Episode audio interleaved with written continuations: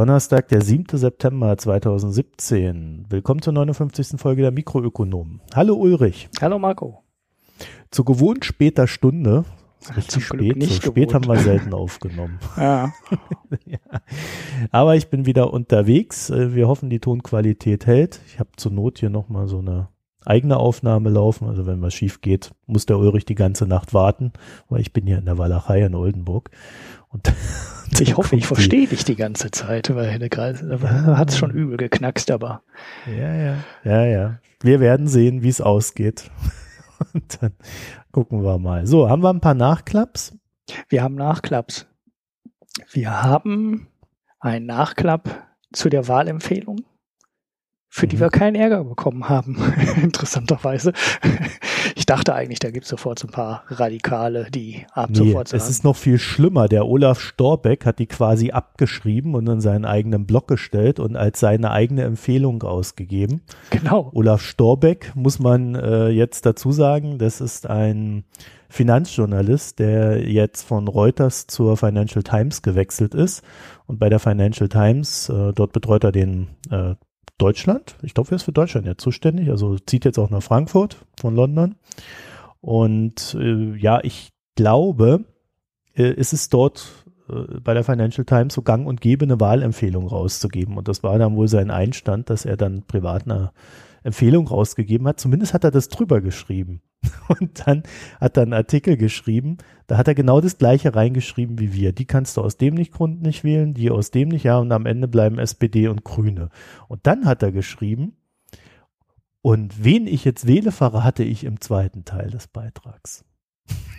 den ich irgendwann mal veröffentliche. Genau, diesen Cliffhanger hätten wir eigentlich auch machen sollen. Aber nee, den haben wir ja gemacht. Wir verraten jetzt nicht, was wir wählen, aber es bleiben logisch nur zwei. Genau. Also bleibt uns treu, vielleicht verraten wir es vor der Wahl doch noch. der Economist heute Nein, war relativ Wahl. ähnlich, ne? Ähm, Wahlgeheimnis. Ja, ja, der äh, doch sagen darfst du das ja, du darfst es äh, nur nicht, nur nicht fotografieren. Ja. Ja. Ähm, der Economist heute war übrigens sehr ähnlich. Äh, hat dann aber am Ende gesagt, äh, man sollte so wählen, dass es aus Jamaika raus hinausläuft. Also äh, Merkel, die ja eh gesetzt ist, und dann die FDP und die Grünen dazu. So richtig komplett nachvollziehen konnte ich es äh, jetzt nicht, aber im Endeffekt sind ja die Ausschlusskriterien für manche Parteien schon sehr ähnlich was mich beim Economist ein bisschen wundert, wobei nach manchen Artikeln auch dann doch am Ende nicht so, nicht mehr so wundert, ist, dass sie die FDP äh, wegen ihrer Europolitik nicht äh, für unwählbar erklärt haben. Aber das äh, sieht äh, ein, ja, ein Wirtschaftsmagazin, was aus dem ähm, britischen Fundbereich kommt, wahrscheinlich auch komplett anders. Die waren noch nie so wirklich davon überzeugt, dass der Euro-Währungsraum eine richtig gute Idee ist. Und deshalb finden sie es wahrscheinlich auch noch vertretbar, dass die FDP jetzt sagt, ja, nee, Griechenland muss aus dem Euro rausfliegen. Ja, die FDP macht ja gerade eh einen auf äh, AfD-Leid, weil sie gemerkt haben, dass sie äh, in der Position die meisten Wähler bekommen. Und äh, ich finde es da grausam, wenn ich dann sehe, wie dieser äh, Lindner als äh, Thermomix-Verkäufer oder als äh, Fashion-Blogger da irgendwie so verhunepiepelt wird, aber damit auch banalisiert wird.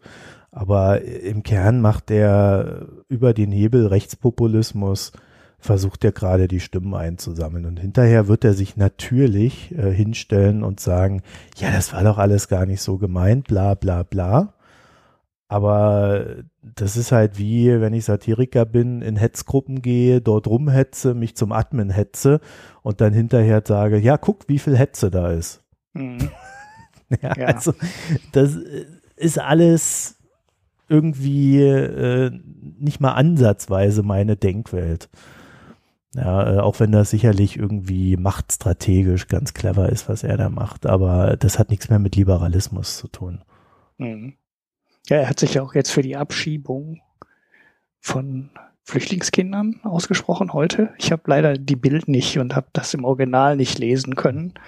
Aber ja, gut, das ist äh, auch AfD-Light, ne? Also zu sagen, ja, nee. Ja, ich glaube, es geht gar nicht so sehr, was er gefordert hat, weil das, was er gefordert hat, ist ja tatsächlich FDP-Programm und eine FDP würde das oder hat das im Programm wesentlich menschlicher drinstehen, als er es jetzt formuliert hat. Aber es ist halt gerade diese Formulierung, die er da immer wieder nutzt. Das hat er mit der Grimm schon gemacht. Wir erinnern uns vor ein paar Wochen.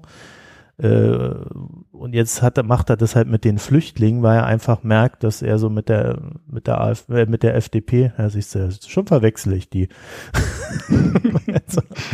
ja, weil er da einfach diese, diese Wähler so, die, ach, ich will mich ja gedanklich nicht schmutzig machen, also wähle ich mal lieber die FDP als die AfD. Äh, so in diese Kerbe geht das rein. Aber äh, es ist wahrscheinlich alles nicht so hart, wie er es jetzt formuliert, also in der Ausführung. Aber allein das zu bedienen, finde ich, finde ich, ist mir zu schmutzig. Mhm. Also dafür bin ich zu idealistisch und äh, ich glaube auch zu realistisch, weil man damit halt auch das züchtet, was man nicht haben will. Ja. Es hat vor allem auch nichts mehr mit der FDP zu tun, die ich mal vor 20 oder 30 Jahren durchaus in meinen Wahlentscheidungen ähm, drin hatte aber heute halt nicht mehr. Ja, du warst so einer dieser Steuersenkungstypen, ne? Ja, ja es, es, es, gab ja auch ja, mal so, ja. es gab ja auch mal so eine Bürgerrechtspartei. Ne? Also wenn man sich überlegt, ähm, wegen was ich in den 80er Jahren oder Anfang der 90er vielleicht auch noch ähm, in einer schwarz-gelben ähm, Koalition den gelben Part gewählt habe, weil das eine Bürgerrechtspartei war, davon ist ja heute gar nichts mehr übergeblieben. Und wenn du dir die Politik anschaust, die damals ähm, ja gemacht wurde und über welche Abhörmaßnahmen oder welche Polizeibefugnisse damals diskutiert haben, da sind wir ja heute überall meilenweit drüber hinaus. Und äh, ja, wirklich dagegen ist irgendwie auch keiner. Außer irgendwie ja, so ich habe ich hab einen Spiegel gelesen äh, vor ein, ein Spiegel von vor drei Wochen oder so. Und da ging es äh, zwei Seiten um die FDP und wie sie sich jetzt aufstellt und wie sie sich verändert hat. Und da äh, war dann so drin, dass sie halt eine Agentur beauftragt haben. Und die hat der FDP halt geraten, statt von ähm, links und rechts und äh, so diese ganzen alten Kategorisierungen sollen sie halt von Identität und solchem Kram sprechen. Und eine, äh, einer der, der Aspekte, der jetzt deine Aussage betrifft, war, die Wähler, diese Bürgerrechtswähler, die bringen ein Prozent der Stimmen. Mhm. Ja, klar. Das und deswegen ist, interessieren die sich nicht genau. dafür. Ja. ja, ja, deshalb interessiere ich mich aber auch nicht mehr für die FDP. so. Du bist auch nicht wichtig, du ein Prozent Deutschlands. Ja, genau. Ich bin ja auch, ich bin ja auch so ein Twitter-Filterblasen, weißt du. Ich glaube ja auch, äh, dass äh, so, ne? wir haben halt mit der realen Welt nichts zu tun. Ja, aber äh, was wollten wir denn jetzt über die Nachklaps sagen? Dass, äh, dass, dass, dass äh, zwei Leute äh, in großen Teilen relativ ähnliche Gedankengänge hatte und wir auch gar keinen so ganz großen Ärger dafür bekommen haben. Wir haben zwar einen Kommentar ja. bekommen, man kann ruhig auch radikal wählen, aber äh, weil das ist das Einzige, was was ändert. Ähm, naja gut, ich, das brauchen wir aber nicht mehr ausrollen. Ich glaube, das haben wir gut dargestellt. Ich will dazu nur eine Sache ja. sagen und wir werden da ja nachher eh nochmal drüber reden. Donald Trump. Mhm. ja. Also klar, äh, es ändert sich vielleicht nicht viel, ja, aber dieses nicht viel, das kann schon ganz schön eine ganz schöne Menge sein. Ja. Also äh, ich, ich verstehe ja den Gedanken. Weißt du, das Interessante ist, wenn du äh, dich so ein bisschen im, im Bürgertum mal so umhörst. Also gar nicht mal, wir, wir, wir reden ja immer sehr viel über Leute, die ähm, äh, denen es nicht so gut geht, denen äh, die Probleme haben, wirtschaftliche, die in Jobs festhängen, die nicht so dolle sind. Aber äh, das Interessante ist für mich eigentlich, dass diese ganze Bewegung, dieses Radikalwählen, dieses äh, Zertrümmern wollen, also immer, wenn ich mit jemandem spreche, das kommt eigentlich hauptsächlich aus dem Bürgertum. Das sind alles Leute, denen geht's gut. Mhm. Das sind alles Leute, die wohnen in so meist ruhigen Gegenden. Ja, also die haben äh, ein schönes Leben, lange Spaziergänge, äh, viele Möglichkeiten, sich zu bilden. Und aus irgendeinem Grund tun sie es aber äh, nur auf eine sehr einseitige Art und Weise. Ähm, durch beispielsweise Bücher lesen oder eben äh, im Internet äh, diverse verschwörungstheoretischen Seiten ansteuern und, und alles im Kram. Und äh, selbst wenn sie es nicht tun, ist so ein dermaßener Frust mit dem System als solchen da, dass es scheinbar völlig gängig geworden ist, zu sagen, ja, das ist okay, wenn da jemand kommt und das mal alles zertrümmert. Dann können wir das auch wieder aufbauen.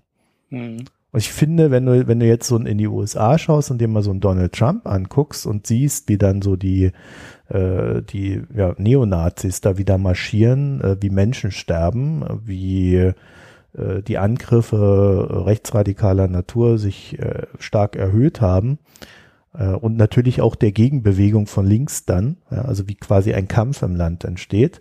Also dann mag es dann sicherlich irgendwann mal äh, nach einer Phase der Zerstörung irgendwas zum Aufbauen zu geben, aber ich weiß nicht, ob das die Menschenleben wert sind, ob das die äh, ganzen, ob das die Zerstörung wert ist. Ich finde, man kann das in der Demokratie auch anders lösen, weil dafür haben wir eine Demokratie.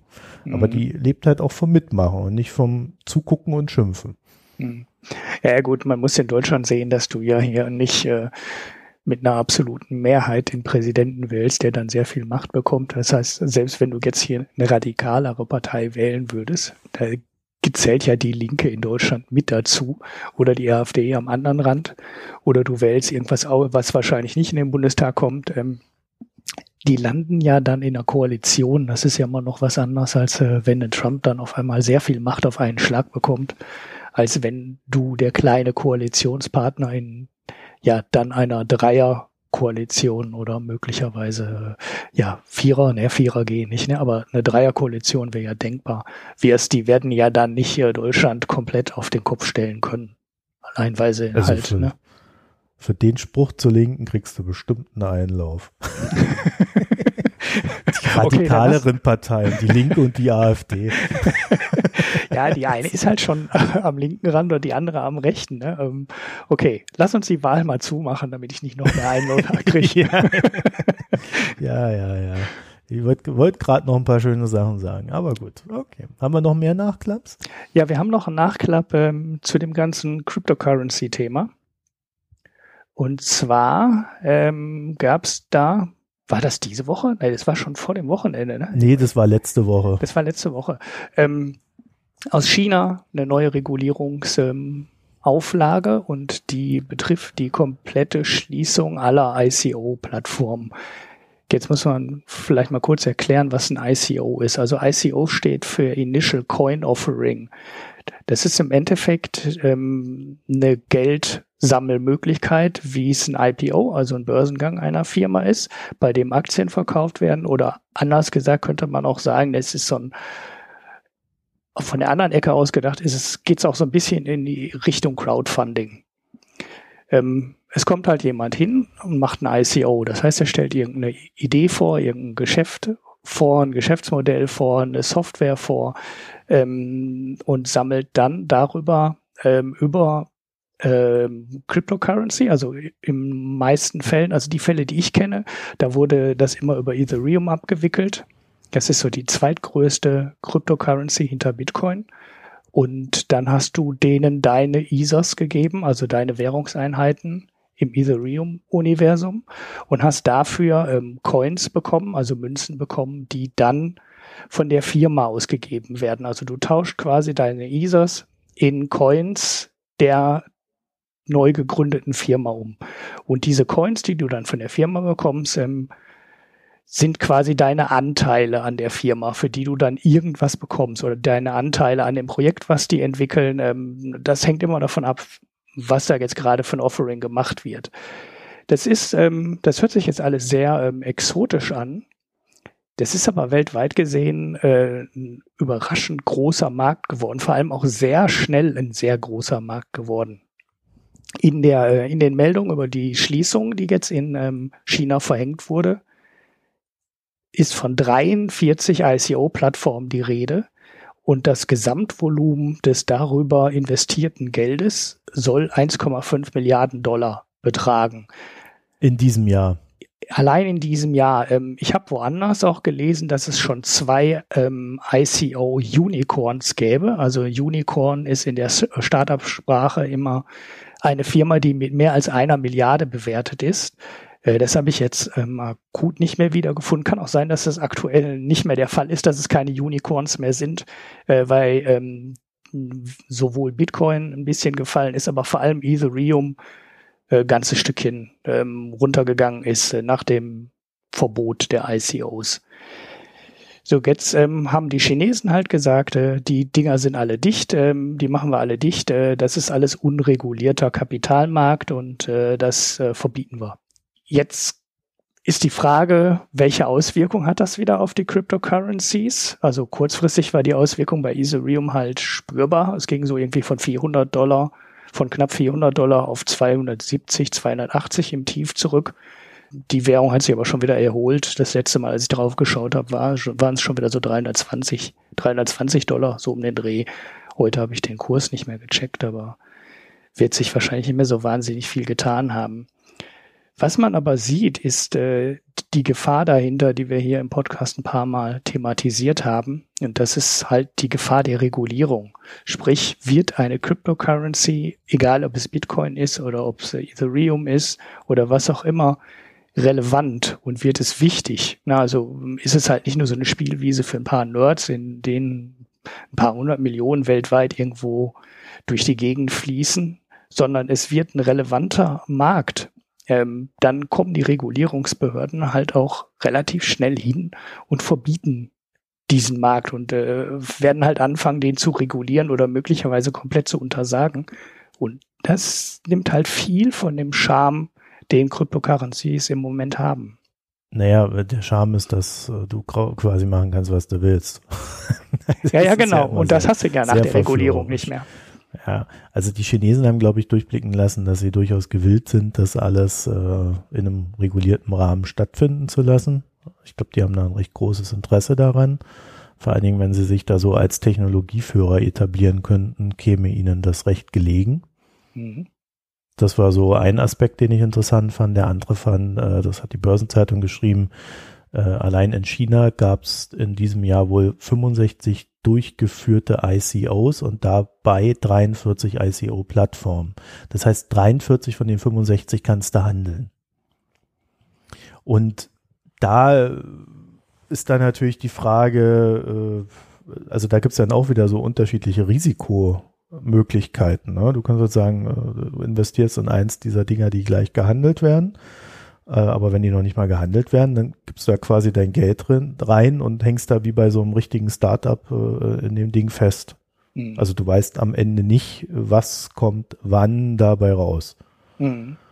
Äh, während du äh, bei dem anderen zwar vielleicht auch nicht weißt, was dabei rauskommt, aber du kommst jederzeit raus, zumindest potenziell. Ja. Ja, äh, sicherlich auch mit Verlust gegebenenfalls, aber äh, ja, dein Geld hängt da fest. Mhm.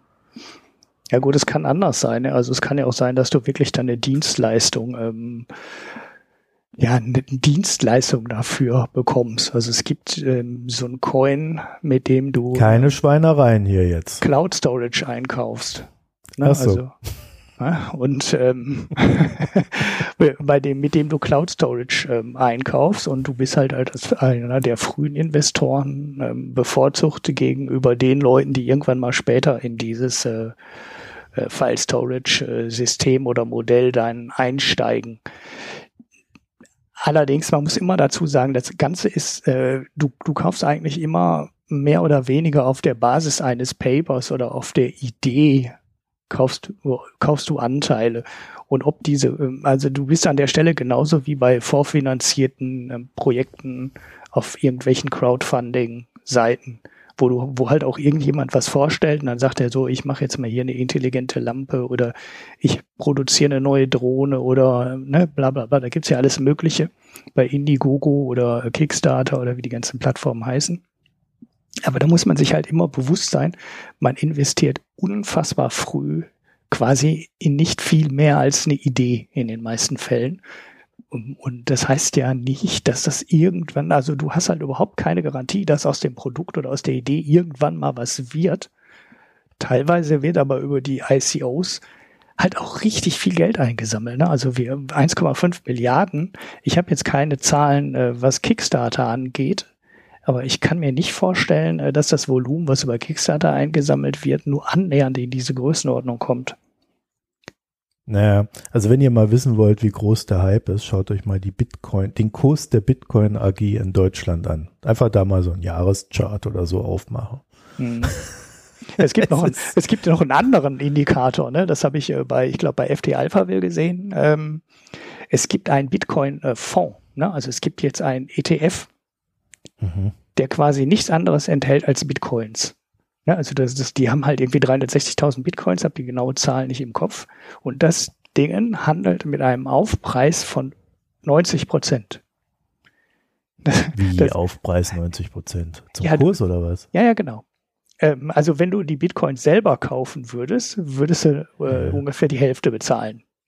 Das heißt, es gibt offensichtlich gerade einen Haufen Leute, die äh, Bitcoins über den Umweltfonds bezahlen und dafür aus Gründen, die mir komplett unklar sind, 90 Prozent Aufpreis auf den Preis bezahlen, den du für normale Bitcoins ja, bezahlen würdest. Da haben wir doch mal endlich was Schönes. Mein Kursziel von 10.000 für Bitcoin ist durch diesen Fonds gerissen. das zählt nicht. ja, doch. Obwohl, da kommen wir ja mein Kurs von 11.111. Lau ja auch mehr, ne? Es hat jemand äh, mehr als, ja, obwohl, wie hoch war denn der Bitcoin-Preis im, im Hoch? 4,4? Oder 5 was war das? Ja? Knapp 5.000 dann. Ja, ja knapp 5.000. Da siehst du, 10.000 hatte ich gesagt. Ja, danke für den Hinweis. Also hiermit offiziell. Wahnsinn, ja. Also das äh, zeigt natürlich, dass die Leute auch äh, gerne diese ganzen, dieses ganze Technikbohai da umgehen wollen und irgendwelche unseriösen Plattformen einfach sagen, wir lagern das aus. Aber äh, der Aufpreis ist natürlich ordentlich, sauber. Mhm. Naja, dann haben wir das Thema auch mal wieder durch. Wir müssen das jetzt jede Woche machen. Die Entwicklung ist äh, so rasant, wir kommen da nicht drum rum. Und äh, ebenfalls rasant ist Harvey gewesen. Haha. Und jetzt. Sorry, ich konnte nicht anders. ja, und Irma. Irma ist auch rasant. Ähm, das ist dein Thema, du musst was erzählen. Das ist mein Thema, das wollten wir eigentlich letzte Woche schon machen, haben es dann aber doch nicht ja, gemacht. Ja. Aber so ein Aspekt ist so ein, so ein bisschen längerfristiger, den fand ich ganz interessant. Das heißt, ich will jetzt nicht über den Ölpreis und äh, den Benzinpreis und so weiter reden, obwohl das dann gar nicht so uninteressant war, dass der nämlich gar nicht das gemacht hat, was die meisten Leute erwarten. Der Ölpreis ist nämlich nach dem Wirbelsturm ähm, sogar eine Zeit lang gefallen obwohl die Ölförderung im Golf von Mexiko ähm, ja fast zum Erliegen gekommen ist und alle damit gerechnet haben, dass der Ölpreis hochging. Es gab dann eine Zeit lang eine Bewegung in die andere Richtung und das lag schlicht daran, dass ähm, der Wirbelsturm noch größere Kapazitäten in den Raffinerien betroffen hat und die Raffinerien dann kein Öl mehr gekauft haben. Und das führte dann dazu, dass der äh, Benzinpreis zwar stark gestiegen ist, aber der Ölpreis fast gar nicht gestiegen ist, weil die Raffinerien halt ausgefallen sind und zwar in einem ähnlichen Umfang, wenn nicht sogar noch einem etwas größeren Umfang, als die Förderung im Golf von Mexiko ausgefallen ist. Fand ich so eine ganz interessante Beobachtung, weil ja alle damit gerechnet haben, dass der Ölpreis jetzt durch die Decke ging. Das ist dann aber ja, gar nicht passiert. hast du das jetzt nochmal erklärt. Willkommen ja. in der wunderbaren Welt der Wirtschaft. genau, das war halt so, so der, weißt du, da hätte, ich kann mir so richtig vorstellen, wie es da so ein paar Hobby-Spekulanten gab, die gesagt haben, ah, jetzt kaufe ich Öl und dann steigt der Ölpreis. Und dann ist genau das halt nicht, dann ist halt genau das nicht passiert, weil die Raffinerien halt auch, auch zu waren und damit die Nachfrage genauso stark gefallen ist wie das Angebot. Es ist halt nicht so einfach zu spekulieren und oft sind die Zusammenhänge dann eben doch nicht so ganz, oft muss man um eine Ecke mehr denken um erfolgreich zu spekulieren. Naja, und über die Konjunktur, da hatte ich, äh, und die Schäden, das wären dann so Themen für letzte Woche äh, gewesen. Das finde ich jetzt aber gar nicht mehr so spannend. Ich fand allerdings einen Aspekt äh, ganz spannend, und zwar, warum die Schäden in Houston so groß geworden sind. Das lag ja, darüber müssen wir reden. Das ist nämlich, äh, das ist nämlich so ein richtig schönes Marktthema. Genau. Ähm, das äh, liegt nämlich nicht daran, äh, dass Houston zum ersten Mal in der Geschichte von einem Wirbelsturm getroffen wurde, auch wenn das jetzt äh, ein sehr schwerer Hurricane war und der auch Houston quasi fast ganz genau getroffen hat, also so, dass wirklich die allergrößten Regenmengen im ganzen Einzugsgebiet von Houston runtergegangen sind und die Überflutungsgefahr natürlich sehr hoch war. Ähm, das hat mit den Schäden aber noch gar nicht unbedingt was zu tun. So richtig viel, äh, so richtig groß sind die Schäden nur dadurch geworden, dass viele Regionen von Houston inzwischen bebaut sind, die früher nicht bebaut wurden. Und äh, das sind halt die ganzen Regionen unten an den Flüssen, teilweise auch an den Küsten. Und die sind halt sehr lange nicht bebaut worden, weil die Überflutungsgefahr und die Wirbelsturmgefahr halt bekannt ist in der Region. Und dann hat man halt gesagt, naja, da baue ich mein Haus nicht hin, weil es steht hier alle fünf Jahre unter Wasser. So, jetzt hat Houston so einen schönen Wirtschaftsaufschwung hingelegt auch durch das Öl im Hinterland, nehme ich mal an. Die Nase sitzt ja auch da mit relativ großen Forschungsinstituten. Ich weiß gar nicht, was so richtig die Wirtschaft in Houston in Schwung gesetzt hatte.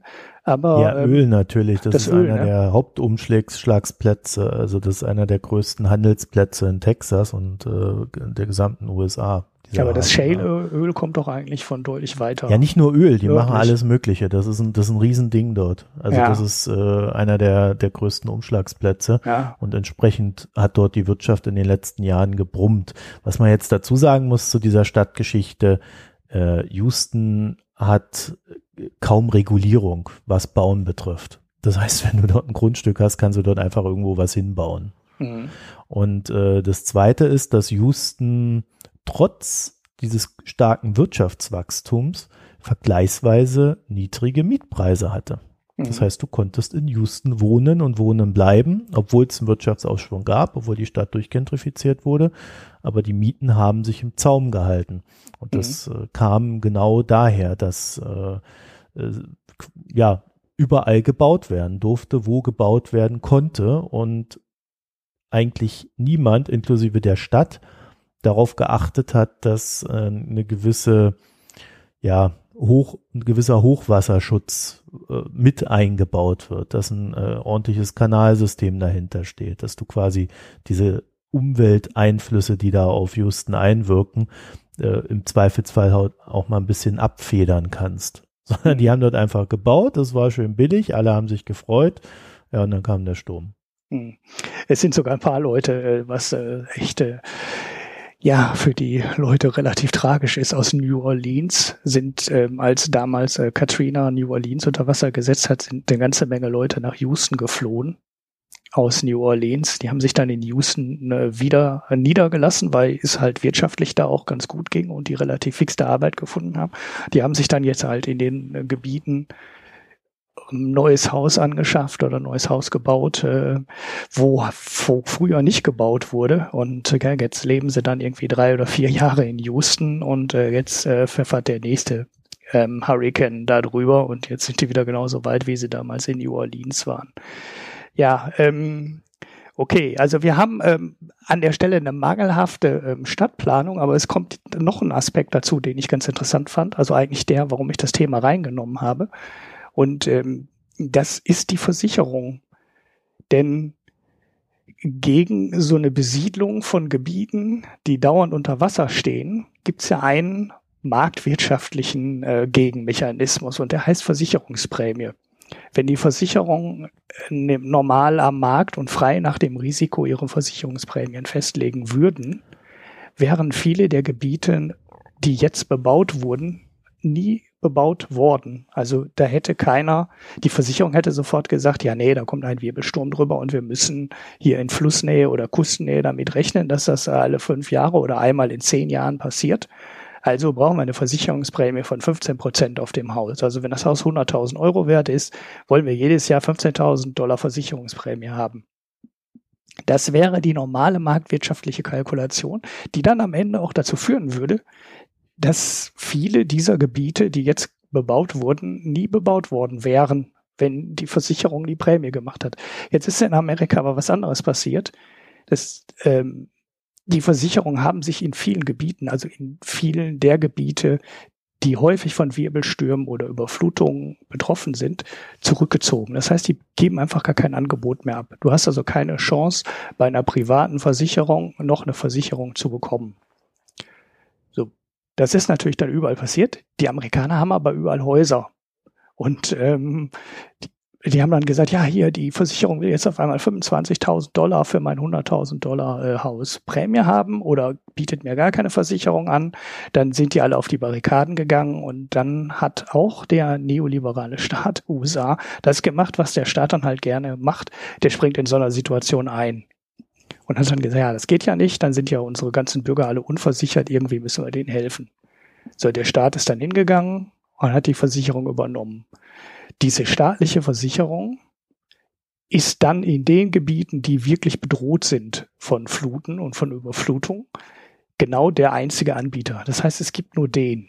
Das sind ja alles Wähler, das sind alles Bürger und denen will man dann als Staat auch nicht zu viel Geld abnehmen, weil dann steht die Presse, dann steht in den Medien ja dauernd drin, die Versicherungsprämien sind unbezahlbar, kann man nicht machen. Ähm, gut, die Versicherungsprämien müssten auch unbezahlbar sein, weil man dürfte da nie ein Haus bauen weil es einfach permanent von Überflutung bedroht ist. So, dann wird der Staat hingehen, dann geht der Staat hin und sagt, macht es einfach zu billig. Das heißt, er bietet eine Prämie an, eine Versicherungsprämie an, die das Risiko nicht abdeckt. Also das ist ein Zuschussgeschäft für den Staat. Das hat dann zwei Folgen. Der Staat hat erstens eine Versicherung, die äh, sich über die Versicherungsprämie nie deckt. Das ist jetzt in Amerika der Fall. Ich glaube, diese ähm, Desasterversicherung schiebt irgendwie 30 Milliarden Schulden vor sich her. Und das Zweite, was dann passiert, ist, es werden halt Gebiete weiter bebaut, die man nicht hätte bebauen dürfen, weil sie halt dauernd unter Wasser stehen. Also es gibt da wirklich einen dokumentierten Fall in ähm, irgendwo in der Nähe von Houston, wo ein Haus in, innerhalb von, ich glaube, 22 Jahren 26 Versicherungsfälle ausgelöst hat. Das heißt, es steht permanent, das steht permanent unter Wasser. Und äh, das Haus ist dann irgendwie äh, 150.000 wert und hat schon 250.000 Versicherungsprämie ausgeschüttet bekommt, äh, bekommen. Ähm, das heißt, es sind absurde Summen, wo jede private Versicherung sofort sagen würde, äh, nee, den Vertrag kündigen, weil es geht nicht. Äh, wir kriegen das Geld ja nie zurück. Der Staat zahlt die Versicherung aber weiter und führt jetzt dadurch über diese Subvention auch dazu, dass in Houston halt sehr viele Leute Häuser gebaut haben an Stellen, wo man nie hätte ein Haus bauen dürfen. Na, jetzt kann man sagen, ja, klar, wenn wir jetzt einen reinen Markt hätten, wäre das alles nicht passiert. Stimmt am Ende auch. Ja, dann wäre es nicht passiert, weil es, man hätte keine Versicherung für sein Haus bekommen und keiner hätte da gebaut. Auf der anderen Seite kann derjenige, der ähm, eher an den Staat glaubt, natürlich auch sagen, ja, wenn der Staat vernünftig agieren würde, hätte er diese Flächen nie als Bauland ausgewiesen. Hätte er gesagt, nee, da dürft ihr nicht bauen, weil das ist viel zu gefährlich. Ihr müsst woanders hin. Ähm, dann, da prallen dann die beiden Ideologien komplett aufeinander und äh, man wird die beiden Seiten auch nicht zu einer Lösung bekommen. Was man aber allerdings, glaube ich, ziemlich sicher feststellen kann, ist, dass diese Mischung ähm, aus. Der Staat macht nichts Richtiges und die Wirtschaft macht in dem Bereich auch nichts Richtiges mehr. Äh, so überhaupt nicht funktioniert. Jetzt hat man das Schlechteste von beiden. Ja, gute Kompromisslösung. ja, fragt sich nur für wen. Es gibt sogar jemanden, für den die äh, Kompromisslösung gut ist. Ne? Ähm, äh, dann ja, hätten wir jetzt noch. finden das super. Ja, und äh, die Houston findet das wahrscheinlich auch super, weil Houston hat nämlich dadurch irgendwie 100, 200 oder 300.000 neue Einwohner bekommen.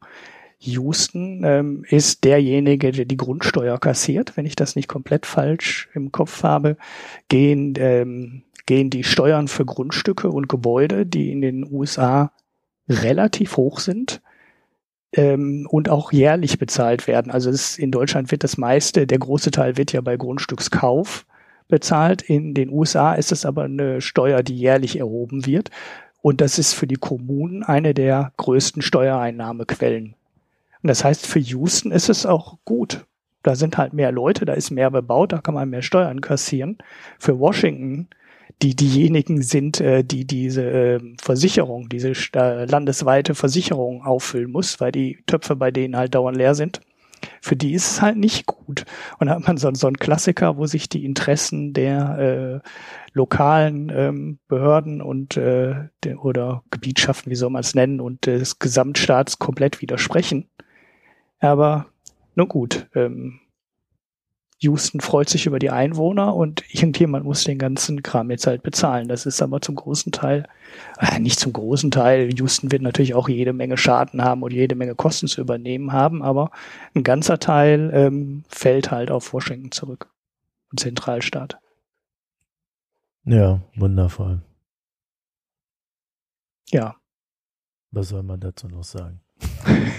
ja, du, es, gibt, es gibt halt auch keine richtig schöne Lösung. Ne? Ich, ich weiß ehrlich gesagt nicht mehr genau, wie das in Deutschland ist. Natürlich gibt es eine Lösung. Du musst halt, äh, du kannst nicht dafür sorgen, dass Leute da leben, wo so potenziell umkommen als Staat. Das ist ganz einfach. Ja, du hast aber, ähm, ähm also, ja, also man könnte jetzt dieses Problem mit dem weiteren Bebauen hätte man ja bei der staatlichen Versicherung dadurch lösen können, dass man äh, so eine staatliche Flut- oder Überflutungsversicherung nur für alle schon gebauten Häuser anbietet, aber nicht für neue. So, das wäre zum Beispiel schon mal eine Lösung gewesen, die verhindert hätte, dass auf Basis dieser staatlichen Versicherung einfach massig äh, gefährdete Flächen weiter zugebaut werden. Jetzt hat man es aber so gemacht und gut, man kann jetzt zwei Sachen machen. Einmal man überlässt das komplett dem Markt und sagt dann, ja, wenn du irgendwo baust, wo es dort überflutet wird, dann kannst du halt deine Versicherungsprämie nicht bezahlen, also baust du am Ende halt doch nicht da. Oder du sagst halt, der Staat muss die Sache komplett von Anfang bis Ende steuern. Das wäre auch meine Idee. Ne, einfach nicht alles äh, als ähm, Neubaufläche ausweisen, was irgendwie geht und sagen, ist mir doch egal, wenn das alles fünf Jahre, alle fünf Jahre voll Wasser läuft. Aber das Problem mit der Versicherung, was dahinter steckt, haben wir in Deutschland auch. Also in, in Kochem an der Mosel oder in Passau, da laufen halt auch jedes Jahr die Keller voll. Und äh, eine Versicherung kriegst du dafür und dagegen nicht mehr.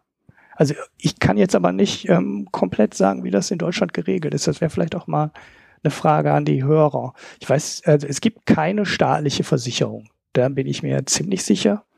Ähm, private Versicherungen bekommst du in diesen Superüberflutungszonen aber auch nicht mehr, weil das ist halt einfach nicht bezahlbar. Also Kochem ist halt wirklich auch so eine Innenstadt an der Mosel. Die steht auch alle drei Jahre unter Wasser, zwei Meter hoch und Passau, das kennt man eine Donau, das ist ja auch so ein Gebiet, was, äh, wo das auch sehr regelmäßig ist dass äh, da die Altstadt ähm, unter Wasser steht. So, und da war die Diskussion, da hatten wir genau die gleiche Diskussion in Deutschland auch schon mal. Soll der Staat dann da eine Versicherung übernehmen?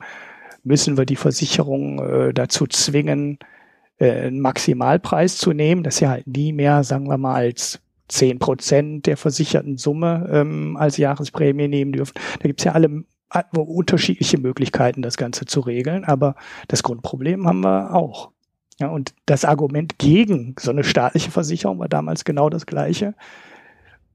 War jetzt das, was man in Houston gesehen hat. Wenn wir so eine Versicherung anbieten, dann bauen die Leute halt auch an allen möglichen Stellen Häuser, ähm, wo sie nicht bauen sollten. Und die Städte weisen da Bauflächen aus und dann haben wir das Problem, wenn der Staat das Risiko übernimmt, dann wird halt zu viel gebaut. Naja, wenn du so ein Ding verklopst oder vermietest, dann äh, fragt sich natürlich, ob die Mieter oder die Käufer dann überhaupt wissen, wie gefährlich es an dieser Stelle ist. Mhm. Sollte man ja, meinen. Also. Ich meine, in den Bergen hast du das Problem im Endeffekt genauso. Ne? Da wird ja auch immer weiter den Hang hochgebaut in vielen Tälern.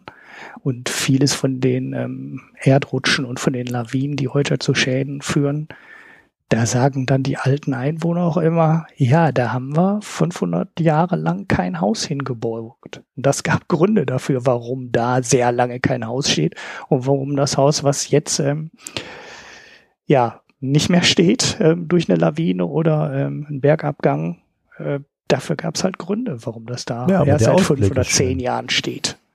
Und äh, ich weiß nicht, wie das in Österreich geregelt ist. Vielleicht ist es in Österreich auch anders geregelt und äh, da äh, gibt es so eine Art staatliche Versicherung. Weiß ich aber auch nicht. Aber wir haben Hörer aus Österreich, ähm, der mir auch den schönsten Leserbrief bisher zugeschickt hat auf einer Helium, auf einem Heliumventil. Danke dafür nochmal. auf einem frisch gefrästen Heliumventil hat er mir auf Twitter eine Nachricht zukommen lassen. Naja. Nö, ich sehe da, ich sehe da prinzipiell nur eine Lösung, sowas halt einfach nicht zu machen. Da muss halt da gebaut werden, wo es Sinn macht. Ist doch ganz einfach.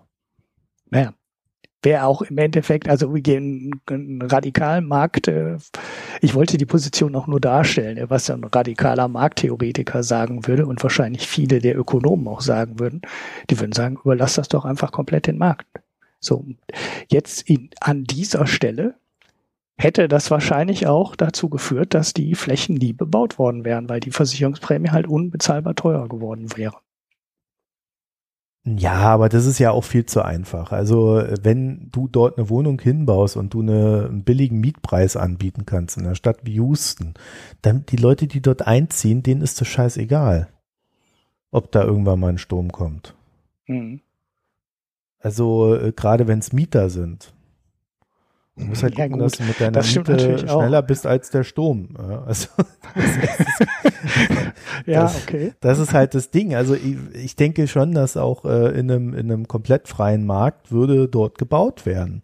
Mhm. Und äh, deswegen bin ich der Meinung, der Staat sollte, und dafür haben wir ja äh, diese, diese ganzen Genehmigungsverfahren auch in Deutschland, der Staat sollte es schlichtweg nicht zulassen, dass dort gebaut wird, wo völlig klar ist, dass demnächst die Flut durchläuft. Mhm. Weil wenn da auch nur ein Menschenleben drauf geht, ist am Ende der Staat schuld, der die Baugenehmigung erteilt hat. Ja gut, das stimmt natürlich auch.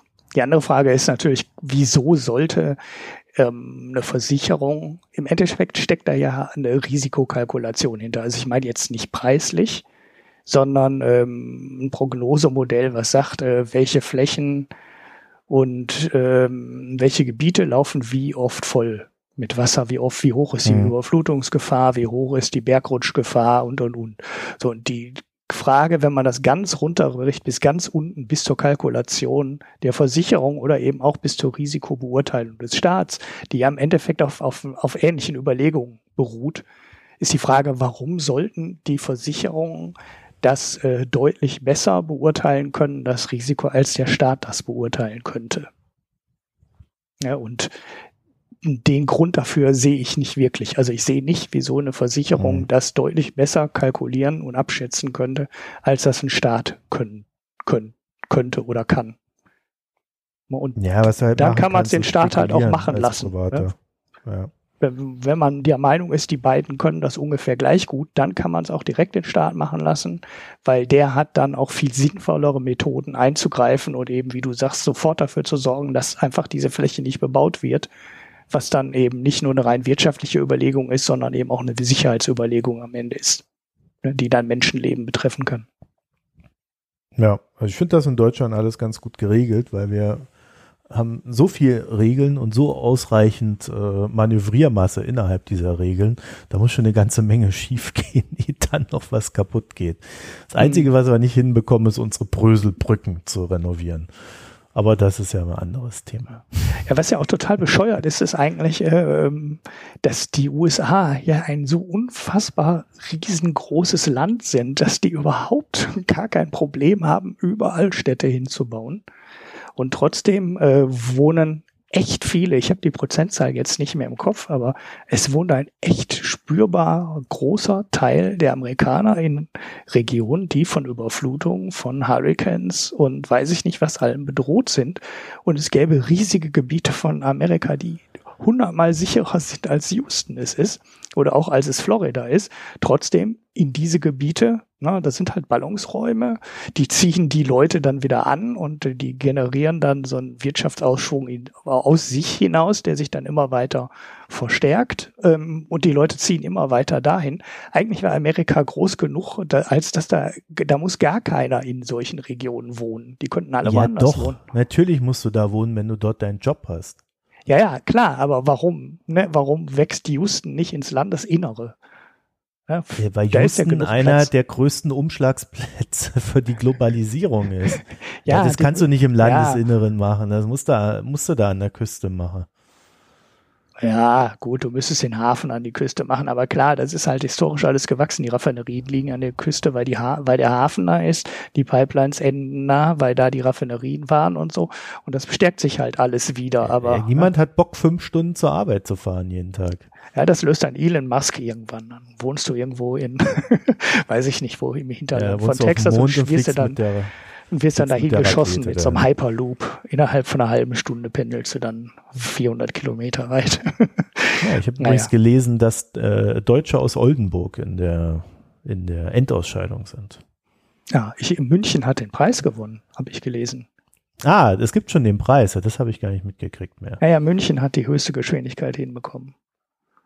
Achso, die höchste Geschwindigkeit heißt, du gewinnst, oder wie?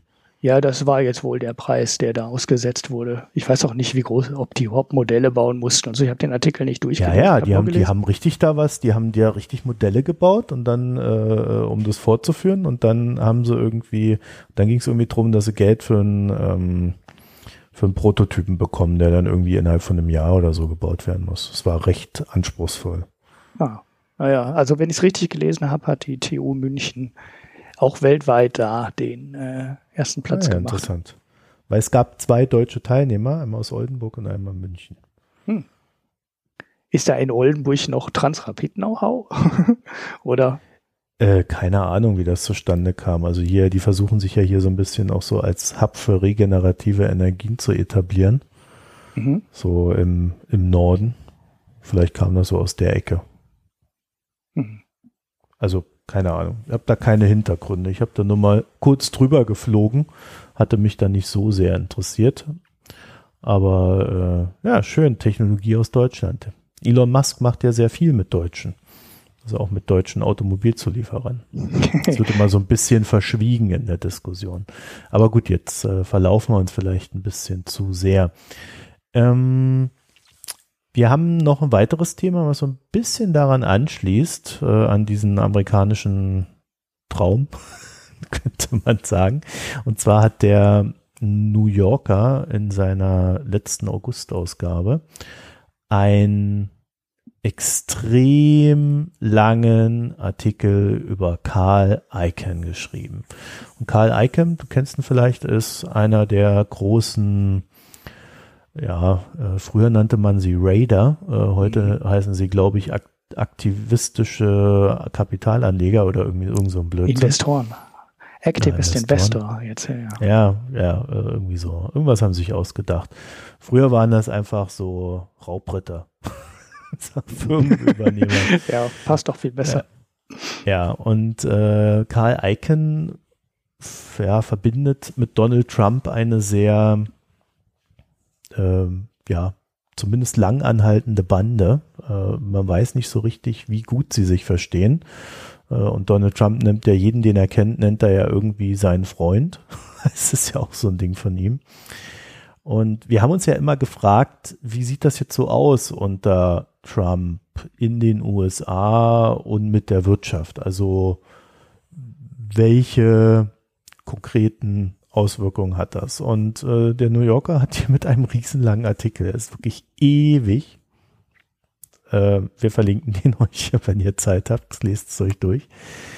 Ähm, sich genau dieser Thematik gewidmet und zwar indem sie Icons äh, ja so letzte Jahre mal so ein bisschen näher unter die Lupe genommen haben und Icon hat eine Gesellschaft namens CVR glaube CBR Energy.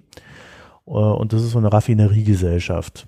Und mhm. unter Obama gab es für Raffineriegesellschaften die äh, Anforderung, dass sie, das ist wie bei unserem Benzin, dass sie da so diese, diesen Öko, äh, Ökosprit da reinmachen müssen. Also den aus äh, meistens Mais erzeugtes Bioethanol oder irgendwie sowas. Mhm. Du kennst das, glaube ich, auch, ne? Aus ja, ja, ich kenne das. Das ist die, die, die Bestforschung. E5, E10. Genau, das ist die am schlechtesten versteckte äh, Bauernsubvention äh, der, der letzten zwei Jahrzehnte. ja, ja. Seitdem wird auch nur noch Mais angebaut. Ja, ja, oder in Deutschland wird das halt aus Zuckerrüben auch gerne hergestellt, weil ah, die Zuckerrübenbauer auch schon immer Subventionen bekommen haben. Und äh, das war damals auch der Hintergrund, äh, wieso man diese Zuckerrübenregulierung abgeschafft hat ähm, oder abschaffen konnte. Man hat halt in dem gleichen Moment äh, Bioethanol, Zwangszumischung für Benzin versprochen. Und dann haben die Zuckerrübenbauern alle gedacht, ah, cool, dann machen wir aus unseren Zuckerrüben nicht mehr Zucker, sondern machen direkt ähm, Ethanol daraus. Und der Absatzmarkt ist ja auch garantiert, weil fünf Prozent muss ja demnächst aus Bioethanol kommen. Und deshalb ist diese Zuckerregulierung damals ähm, gefallen, nachdem die Bauern sich äh, jahrzehntelang da erfolgreich gegen gewehrt haben. So kleinere ja, Notiz. Naja. Ich hätte die alle platt gemacht. Weiter mit Icon. Was Bauern betrifft, da bin ich wirklich marktradikal. Ja, ähm, ja, und dieses CVR hat halt dieses Problem gehabt, dass sie ähm, sich überlegen konnte, entweder diese, diese, dieses Bioethanol in ihre Raffinerieprodukte da reinzuschütten oder sie konnten Tokens kaufen. Mhm. Dafür, dass sie es nicht tun. Und nun hat Icon sich 2012 das Ding gekauft und hat dann gedacht, oh ja, der Tokenpreis, der ist schön niedrig, das juckt mich alles nicht. Und dann auf einmal ist der Tokenpreis gestiegen, weil wie das immer so ist in der Marktwirtschaft äh, oder gerade in so einer kapitalistischen Marktwirtschaft, wenn es irgendwas zu handeln gibt, was irgendjemanden Geld kostet, da gibt es auch irgendjemanden, der bestrebt ist, dieses Gut so zu verknappen, dass der Preis steigt. Zum mhm. Beispiel, indem er ganz viel davon aufkauft.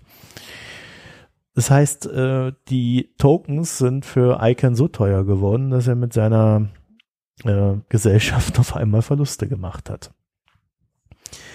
Dann hat er natürlich versucht, politisch dagegen zu schießen, was in der Obama-Zeit äh, ja, so, so ziemlich unmöglich war. Und ähm, ich weiß nicht, ob, ob, ob du dich daran erinnerst, aber als äh, Trump äh, dann an die Macht gekommen ist, hieß es auf einmal, dass Karl Icahn der äh, irgendwie so äh, sein Berater geworden wäre. Mhm. Er hat dann auch so verschiedene Leute wohl interviewt für ihre Posten, also dem Newken haben wir ihm zu verdanken. Den hat er vorher interviewt und dann auch diesen äh, neuen Chef von der IPA, dessen Namen ich nicht mehr habe, ähm, von der äh, die äh, Energiebehörde müsste das sein, ne? Mhm. mhm. Die, äh, den hat auch Icon interviewt und für super befunden. Und lustigerweise ist die EP, EPA natürlich dafür auch äh, zuständig für, se, für sein, für sein ja, Raffinerieunternehmen. Das, ja, und dann, das E ist übrigens ähm, Environment, ne? nicht Energy, weil du gerade Energie gesagt hast. Habe ich Energie gesagt? Ja, ja Sorry. Environment ähm, Protection Agency. Ja, okay. Äh, sorry. Ups, jetzt Sekunde mal. Ja, also den Typ hat er da, ich weiß gar nicht, wie der heißt. Ja, jedenfalls hat er den da auch mit reingeholt und hat dann. Er heißt Pruitt. Ja, das kommt mir bekannt Scott vor. Pruitt. Mit UI, ne? Mit UI. Pruitt, Pruitt, ja. Preuth, holländisch wahrscheinlich. Als Halbholländer würde ich Preut sagen, aber der heißt wahrscheinlich irgendwie Prut. Ich glaube nicht, dass die Amis den auf Holländisch aussprechen. ich auch nicht. naja, jedenfalls hat er äh, den auch mit reingeholt. So, und am Ende äh, ergibt sich da eine sehr interessante Geschichte. Äh, Icon ist, äh, kann ich vorwegnehmen, gescheitert und ähm, diese Regulierung rauszubringen. Also sie ist weiterhin im Bestand. Man weiß jetzt noch nicht so richtig, wie es mit ihr weitergeht. Aber er hat eine Sache gemacht und äh, da siehst du, wie so ein bisschen auch das am Kapitalmarkt manchmal läuft, wenn man die, wenn man den Leuten zu viel Leine lässt. Und zwar hat er, er gibt es da noch irgendwo so eine Lobbyorganisation oder irgend sowas von äh, von der Gegenseite.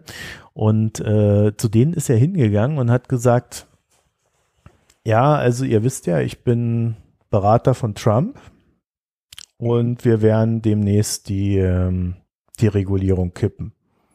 Das heißt, ihr müsst, ihr habt jetzt noch eine Chance, ihr einigt euch jetzt mit mir auf einen Deal, äh, so ich äh, hier mit, also dass das noch ein bisschen was für euch dabei rausspringt. Und ansonsten ähm, kommt da morgen die Anweisung und ihr kriegt gar nichts. Und dann hat er mit denen über Nacht einen Deal verhandelt, von denen er, er sehr stark profitiert hat. Äh, die sind da auch voll drauf eingegangen, ohne dass sie eine Bestätigung äh, hätten, dass der Präsident oder sonst irgendjemand dahinter steht, sondern sie haben einfach geglaubt, dass er da im Namen des Präsidenten spricht. Und, und dann seitdem ist das Ding, ist, ist der Aktienkurs von äh, seiner Firma so in die Höhe geschossen. Er hat da wohl unmittelbar irgendwie eine halbe Milliarde mehr gehabt, was ja schon mal nicht schlecht ist.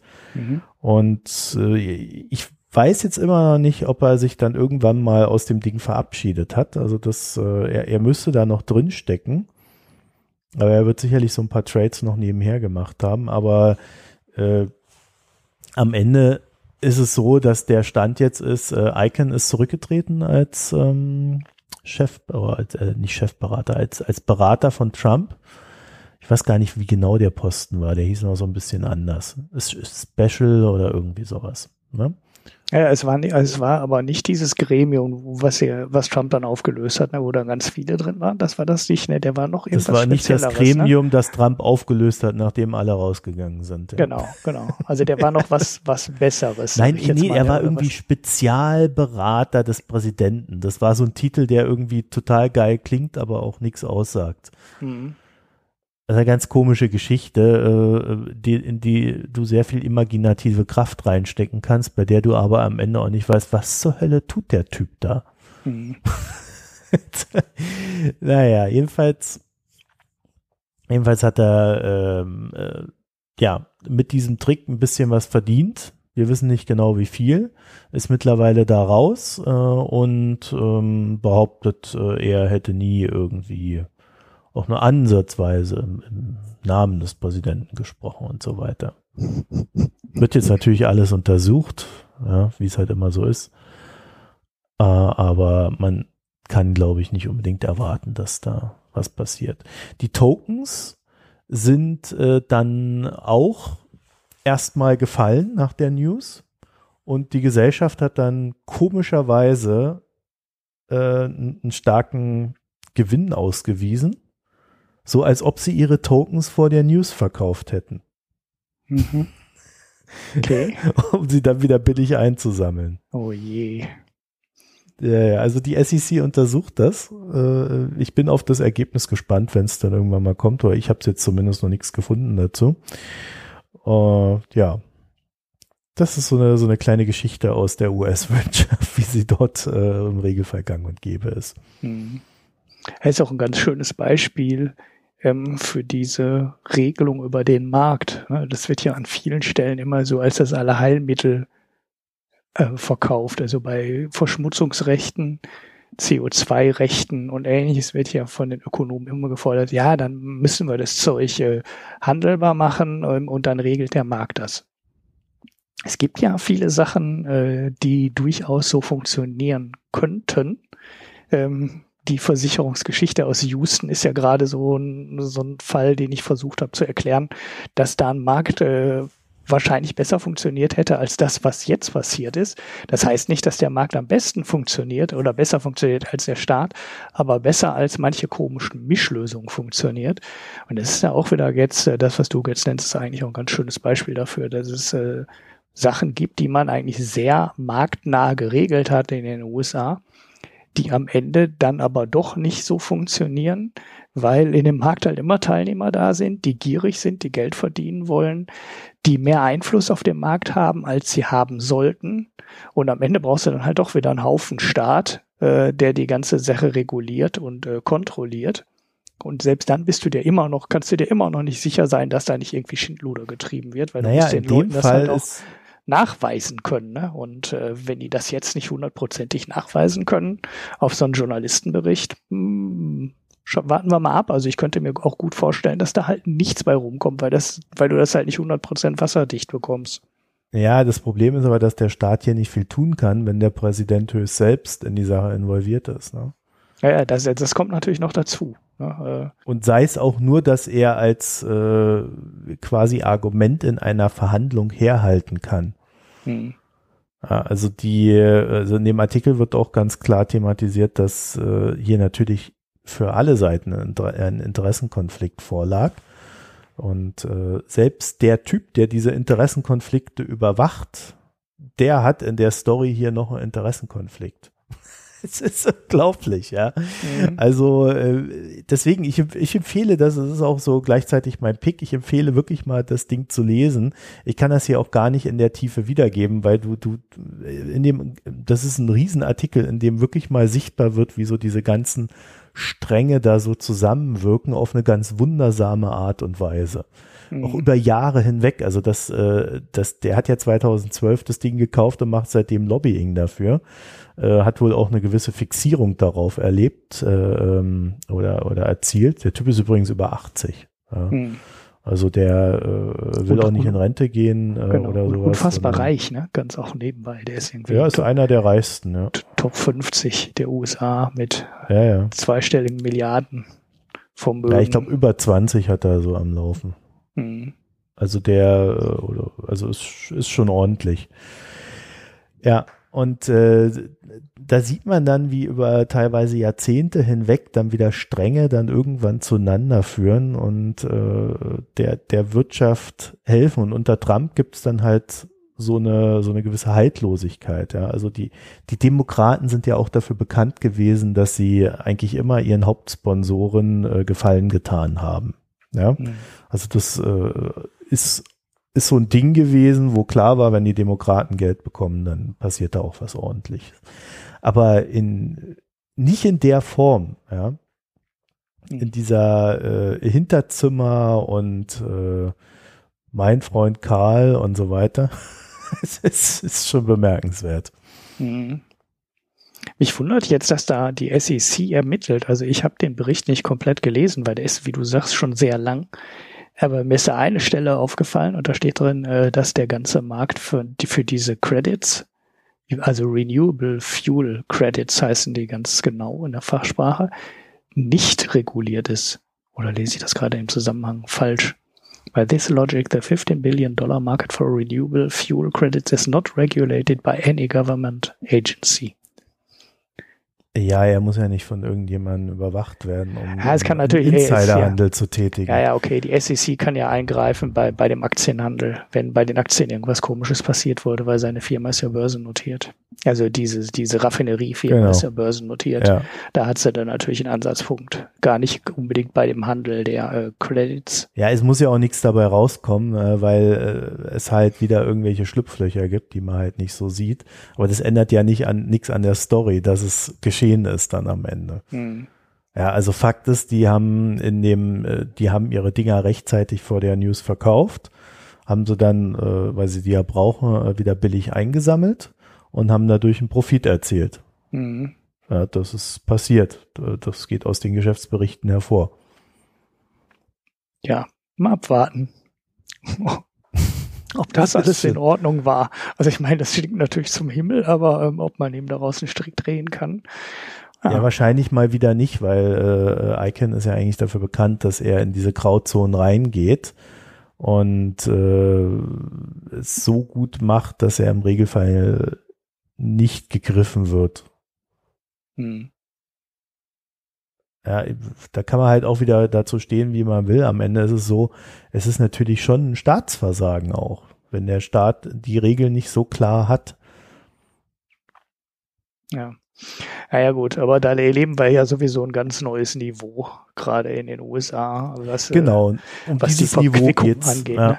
Genau. Ja, und, und, und, das wird hier sehr gut thematisiert und ich, ich habe selten so eine so einen tiefgehenden Artikel darüber gelesen. Ich meine, der Icon, der hat ja, das steht da auch drin, der hat, der hat ja, äh, ich weiß nicht, ob du ihn noch kennst, Milken äh, mhm. aus, den, aus den 80ern, glaube ich, war das, mit den Junk Bonds und diesen ganzen Typen, mit denen hat der ja damals äh, Poker gespielt.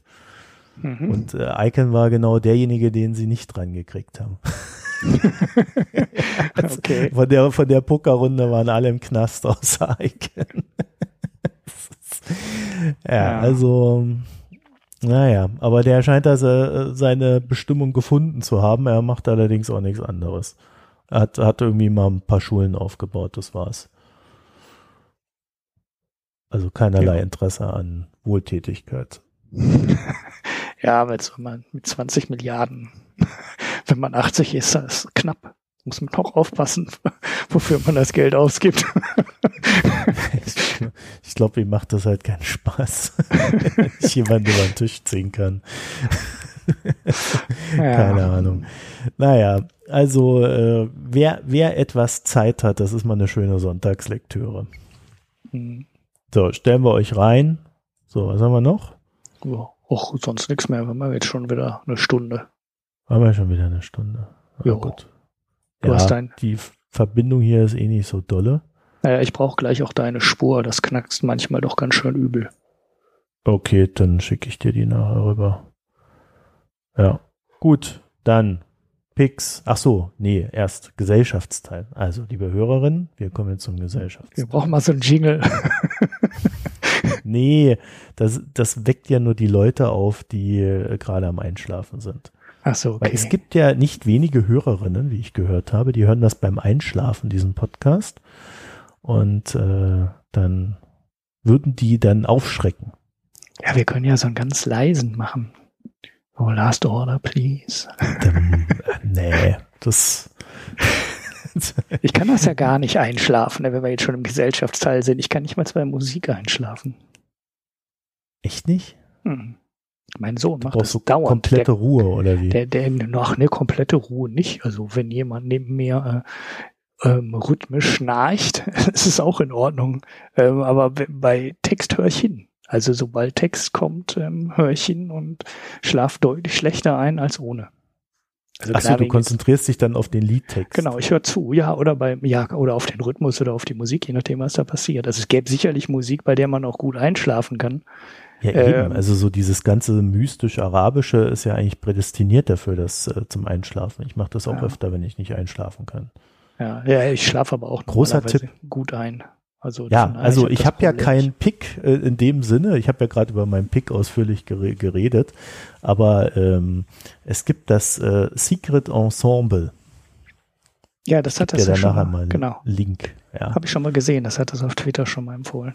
Ja, genau. Das ist super. Das ist so eine Mischung aus Persisch, Türkisch, Kurdisch. Also so richtig international. Und die machen extrem, äh, ja, also so, so, so mystischen Einklang haben die. Und äh, das ist super zum Einschlafen. Mhm. Oder generell zum Runterkommen. Mhm. Ja, ich kenne auch so, so sphärische Musik, also eher dann so, eher so elektronische. Boards of Canada oder so kennt wahrscheinlich jetzt kein Mensch. Ähm, das kann ich so beim Programmieren manchmal ganz gut hören, so im Hintergrund. Ich würde da trotzdem nicht bei einschlafen, obwohl das schon teilweise echt unrhythmische Musik ist, äh, zu der man genau das Gegenteil, sag ich mal, von äh, Tanzen machen würde. Also es ist das komple komplette musikalische Gegenteil. Ähm, einschlafen kann ich mit äh, Musik trotzdem nicht gut. Ist komisch.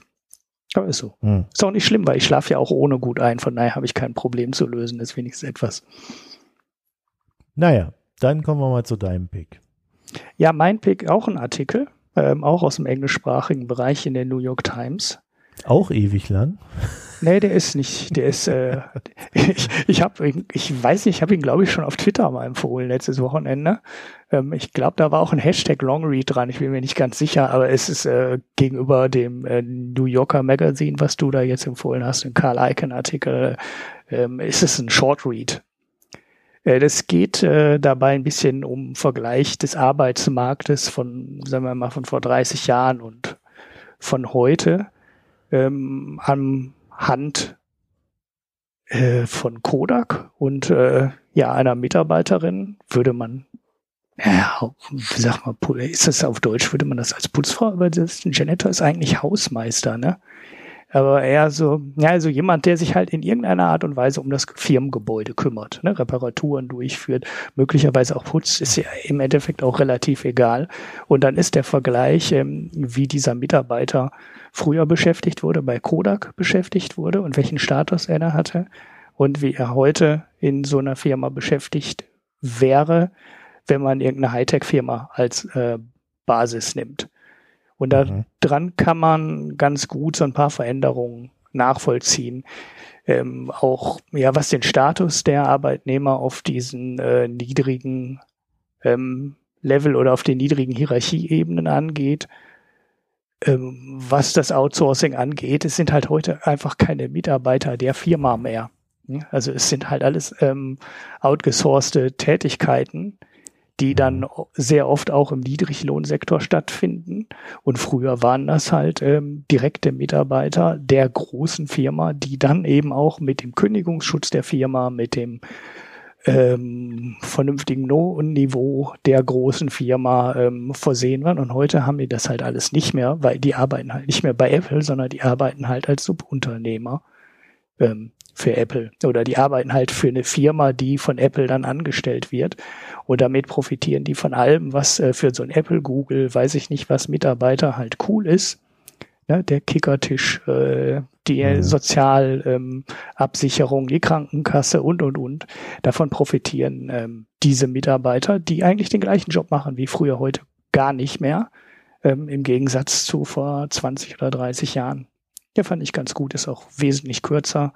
Ähm, so die, die, die wichtigen Sachen habe ich jetzt schon ganz gut zusammengefasst. Man kann ja immer trotzdem noch mal lesen. Das war mein Pick. Ich frage mich immer, wie das funktioniert, weil du hast ja im Bundestag hast du ja auch dieses Phänomen, dass der Wachdienst des Bundestags irgendwie auch aus so Mindestlöhnern besteht. Ja, das ist ein Hochsicherheitsgebäude, so wie das Ding von Apple, wie das Ding von Amazon. Ja, die haben ja lauter Sachen, die sie geheim halten müssen. Und dann äh, nehmen die sich irgendwie, oder dann sind die irgendwie so mutig und scheinbar funktioniert es auch, dass dann die Leute, die diese Gebäude warten, die für die Sicherheit zuständig ist, dass die alle kaum was verdienen. Mhm. Wo ich mir denke, also wenn ich Spionage betreiben würde, ja, dann, dann drücke ich denen doch 100 Euro in die Hand und die sind glücklich. Ja, ja, ähm, die werden aber wahrscheinlich Euro. auch einen passenden Arbeitsvertrag haben dann von ihrem Subunternehmer, wo direkt drin steht, äh, 100.000 Euro bei Geheimnisverrat und so. Also ich könnte mir fast vorstellen, dass die Bedingungen äh, den Arbeitsvertrag, also das wäre ja noch ein Punkt zusätzlich, dass der Arbeitsvertrag, den die unterschreiben, halt auch nochmal massiv schlechter ist weil sie eben auch nicht mehr loyal sind, ne? also auch was die Haftung angeht. Sie sind natürlich nicht loyal, weil sie sind Subunternehmer und wenn sie Pech haben, arbeiten sie halt in, in ein paar Wochen auch für eine ganz andere Firma irgendwo. Die haben halt keine Verbindung zu Apple. Die Loyalität ist halt überhaupt nicht da. Ne? Und dann werden sie wahrscheinlich sagen, ja, ja, aber dann sind die ja nicht loyal, dann müssen wir die Vertragsstrafen noch hochsetzen. Und ich glaube, die Vertragsstrafe gibt's für die Firma und nicht für die Leute. Ja, das weiß ich nicht, ob das durchgereicht wird. Ich könnte es mir nur vorstellen, dass die da auch persönlich mhm. dann in Haftung sind. Also wer das weiß, das wäre mal eine sehr interessante Information. Ansonsten, äh, also ich kann mir aber nicht vorstellen, dass sowas gut geht, aber es geht ja erstaunlich oft gut. Hm. Ja, der auf der anderen Seite, der Bundestag hatte ja diese, diese Abzapfaktion von den Russen. Ne? Da sind ja die ganzen Daten abgeflossen. Da würde mich schon mal interessieren, äh, ob das wirklich nur übers Netz geschehen ist oder ob da äh, auch von intern irgendwo mal was eingespielt worden ist. Hm. Ja, es geht ja, ja nicht Bundestag immer nur darum, direkt was zu klauen. Ja. So ein Skandal mit, äh, mit äh, nicht gezahlten Sozialabgaben, ne? weil die irgendwie alle scheinselbstständig waren und dann irgendjemand mal dagegen geklagt hat. Das war doch, glaube ich, auch, war das Sicherheitspersonal am Bundestag? Ja, ich glaube, das waren die Fahrer. Oder Fahrer, ja, irgendwie sowas. Ja, ja, das, äh, da gibt's ja immer wieder so Geschichten. Also eigentlich merken die an, merken die äh, am eigenen Leib schon, dass die, äh, dass das nicht immer gute Ideen sind. Also die könnten das in Berlin und im Bundestag eigentlich auch mitkriegen. Ja, auch die Fahrer, ja, die kriegen doch alles mit, wenn die da telefonieren. Besucherführer waren das. Wir haben es jetzt gerade gelesen. Im Bundestag gibt es dafür Be Besucherführer. Das sind Akademiker, die Vorträge halten über Kunstarchitektur, Geschichte des Gebäudes, informieren, bla, bla, bla. 1,45 Millionen will die, will die Rentenkasse Akademiker. nachträglich haben. Für den Zeitraum 2006 bis 2010. 1,45 Millionen Nachzahlungen Wahnsinn. von Sozialabgaben. Die Story ja. kannte ich noch nicht. Nee. Ich habe noch irgendwas mit den Fahrern mal mitbekommen. Naja, also mich wundert das immer wieder, aber scheinbar ist die Welt einfach so heutzutage. Ja. ja. Das war der Pick, ne? Das war der Pick. Ja, mehr haben wir an Picks heute nicht. Und dann haben wir noch das wunderbare Bier. Mhm. Und ich habe endlich ein Bier getrunken, von dem du hier ja schon seit Monaten schwärmst. Ja, nicht Monate. schwärmst. Ich will es haben. Ich kann doch gar nicht schwärmen. Ich habe es ja noch nie getrunken in meinem ganzen Du erzählst, das schmeckt so super, höre ich ständig. Das erzählen mir immer alle. Ich glaube, die Bayern, das die wollen mich nur damit hochnehmen, weißt du? Weil die das kriegen und ich nicht. Ja, ja und? Naja, erstmal sollten wir sagen, um welches Bier es sich handelt. Nein, das machen wir als Cliffhanger. Das sagen wir erst nächste Folge. Wir machen das wie der Olaf Storbeck. ja, wir, also diese FT, FTD-Methoden hätte ich jetzt schon fast gesagt. Äh, diese FT-Methoden ist das Gleiche. Ähm, die wenden wir hier nicht an. Es, es dreht sich natürlich um das Tegernseer, äh, von dem du hier schon mehrfach äh, sehr geschwärmt hast. Mhm. Im vertretenen Sinne. Und ich muss ja sagen, ich habe zwei Bier getrunken letzte Woche. Ein Tegernseer und ein, ein Ems-Bier. Mhm.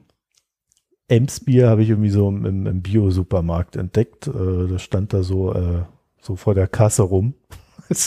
im Sonderangebot. Und da habe ich mir gedacht, ich probiere das mal. Und äh, habe mir dann auch gedacht, ich rede gleich über die beiden, weil die sind sich sehr, sehr ähnlich. Also das Tegernseer und das Ems-Bier, das sind so Biere, die stellt ihr vor euch hin, trinkt die, redet dabei ein bisschen und dann ist es weg. Und ihr habt irgendwie von dem Bier nicht viel mitgekriegt. ist, mhm. Man nennt das dann wohl süffig. Ah, okay. Das ist das Tegernseer ist geschmacklich etwas intensiver. Welches hattest du denn? Es gibt ja mehrere von denen.